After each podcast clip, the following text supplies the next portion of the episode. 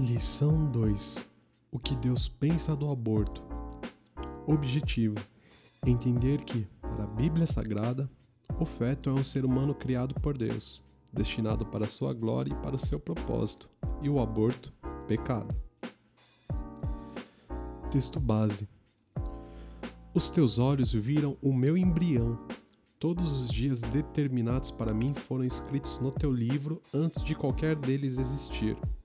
Salmos, capítulo 139, versículo 16. Introdução.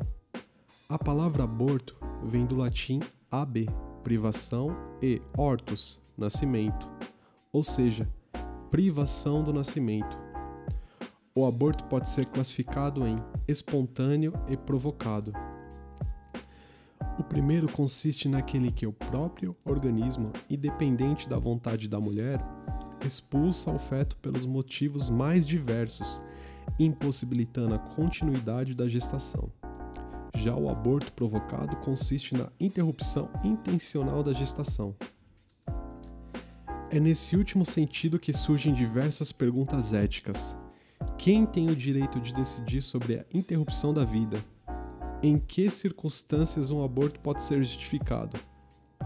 o aborto deve ser considerado uma decisão pessoal ou uma opção aceitável para corrigir problemas de uma gravidez indesejada. Como deve ver o aborto de uma pessoa que respeita e obedece a Deus?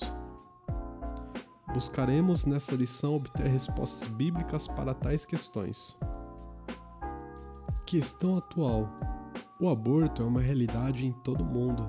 De acordo com a OMS, Organização Mundial da Saúde, entre 2015 e 2019, em média, 73,3 milhões de abortos induzidos, seguros e inseguros, aconteceram em todo o mundo a cada ano. Atualmente, quase 70 países ao redor do mundo já legalizaram o aborto, permitindo a interrupção da gravidez a pedido da mulher. De acordo com o Código Penal do Brasil, artigo 128, não há crime de aborto em três situações: risco à vida da mãe, estupro e anencefalia. Contudo, existem iniciativas para que o aborto seja descriminalizado em solo brasileiro, como já foi em outros países do mundo. Inclusive, via projeto de lei que muda o Código Penal para que o aborto deixe de ser crime se ocorrer por vontade da gestante até o limite da 12ª semana de gestação. Se um médico ou psicólogo atestar que ela não possui condições psicológicas para arcar com a maternidade. Vários outros motivos são apresentados para se tentar legalizar o aborto no Brasil e em outros lugares do mundo. Há, por exemplo, os que defendem que o feto é um mero órgão no corpo da mãe, podendo ela decidir quanto a ele. Além disso, alguns argumentam que a legalização do aborto é uma questão de saúde pública, isto é, abortos clandestinos geram complicações que põem em risco milhares de vidas de mulheres que acabam por parar na rede da saúde pública. Pois bem, mas o que a Bíblia diz a respeito deste tema? Resposta bíblica. O que a Bíblia Sagrada, nossa única regra de fé e de conduta, fala sobre a questão do aborto? Ainda que nenhum texto bíblico trate especificamente sobre o assunto com base na análise de alguns deles, é possível extrairmos algumas conclusões determinantes sobre o tema que mostram que a prática de abortos provocados não está alinhada com a vontade de Deus. Vejamos. 1. Um, o embrião é uma pessoa. O problema central do aborto está relacionado com o início da vida. Biblicamente, a vida inicia-se na concepção. O embrião é uma pessoa. O Salmo 139 diz: Tu me teceste no ventre da minha mãe. Versículo 13. O processo de crescimento do embrião não é um acaso, mas um trabalho divino. Jó, capítulo 10, versículo 8 e 11. Ainda no Salmo 139, o salmista já adulto olha para a sua vida, mesmo antes do nascimento, referindo-se a si mesmo por meio de pronomes pessoais eu e me, pois ele tem a consciência de que durante sua vida pré-natal e pós-natal, ele é a mesma pessoa.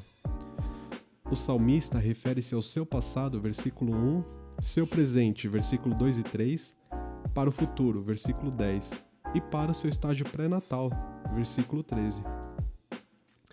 Em todos ele refere-se a si mesmo como eu. No versículo 16, a palavra golem, traduzida como substância, é utilizada para descrever-se a si mesmo enquanto ainda no ventre materno antes do feto estar fisicamente formado em uma miniatura de ser humano. Deus se importa com a criança e está moldando. Salmos 139, 13 ao 16. 2. Ser vivo desde a concepção. A Bíblia trata do feto da mesma maneira que trata os bebês.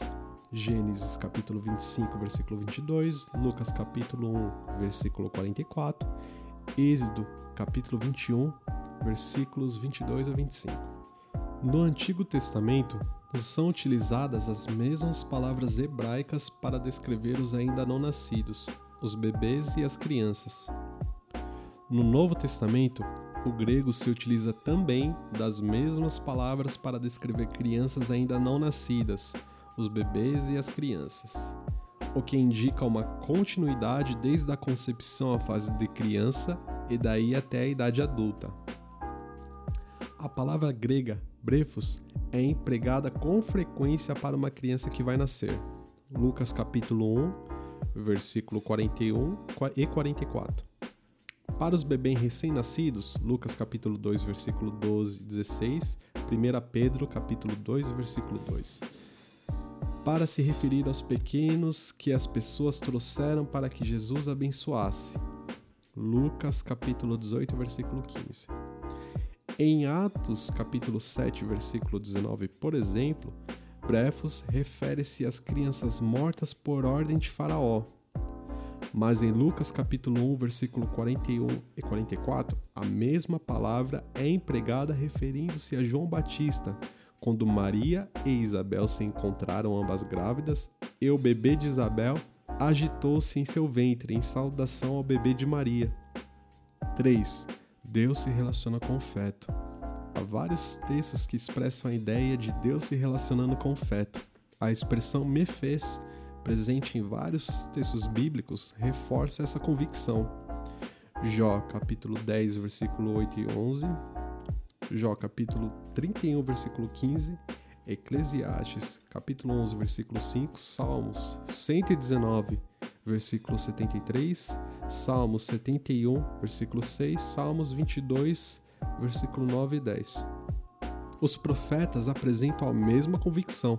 Isaías capítulo 49, versículo 1 a 5, Isaías 46, versículo 3 e 4, Jeremias, capítulo 1, versículo 5. Biblicamente, os que não nasceram já são pessoas e a vida inicia-se na concepção. Alguns utilizam-se do texto bíblico de Êxodo, capítulo 21, versículo 22 a 25, em uma tentativa de desvalorização do feto humano, dizendo que quem matava um feto não recebia a pena de morte, pois este era apenas uma vida em potencial. No entanto, de acordo com o verbo yasa, presente no texto, temos uma referência ao nascimento de uma criança viva, ou seja, esse texto está falando de um acidente que causa o nascimento prematuro de um bebê e não a sua morte. Nada está sendo dito sobre a morte do feto no texto.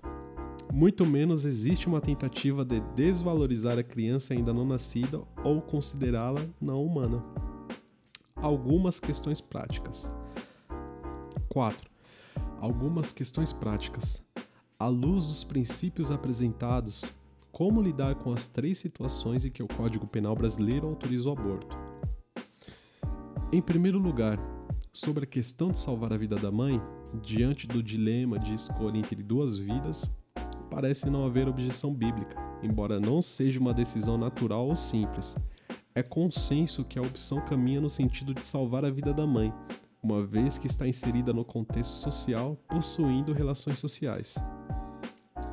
Em segundo lugar, sobre os casos de anencefalia, ainda que diagnosticado com breve expectativa de vida extrauterina, não temos o direito de tirar a vida do feto.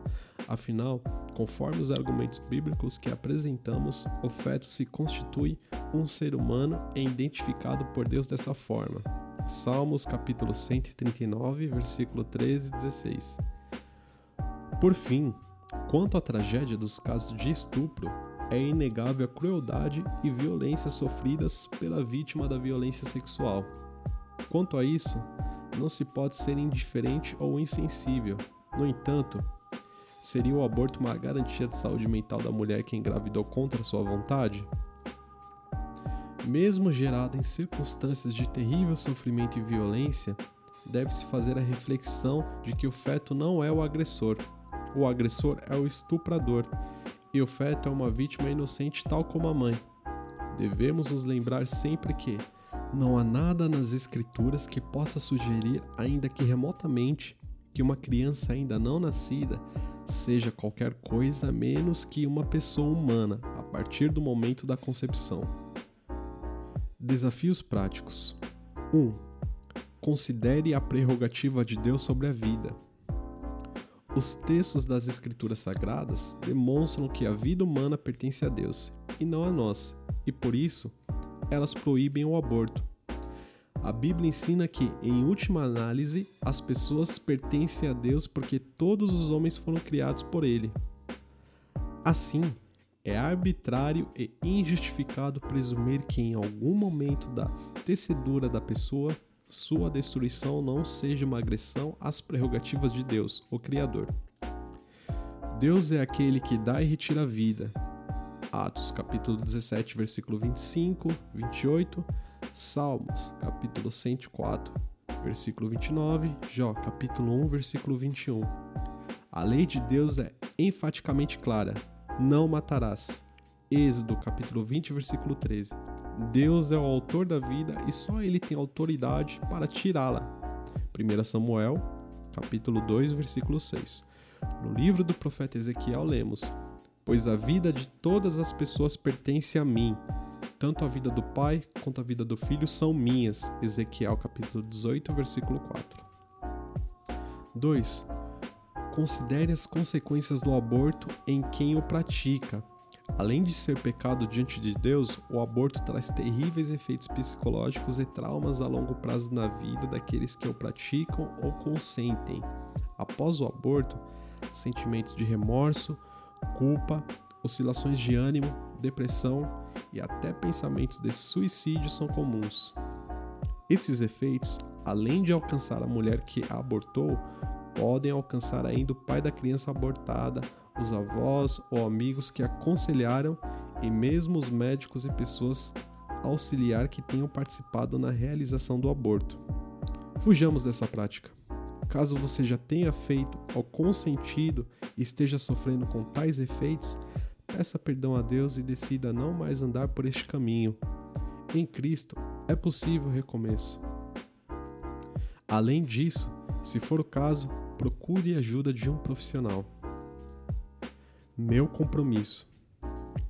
Faça o compromisso de lutar pela vida e seja contra o aborto. Contudo, se por alguma circunstância você já vivenciou a prática do aborto ou incentivou outros nessa direção, a Bíblia possui uma mensagem para a sua vida. Considerando que o feto é um ser humano criado por Deus, destinado para sua glória e para seu propósito, a ação abortiva constitui-se pecado diante de Deus, mas como vimos, Deus é perdoador. Neemias, capítulo 9, versículo 17, parte B. Salmos, capítulo 86, versículo 5. Isaías, capítulo 43, versículo 25.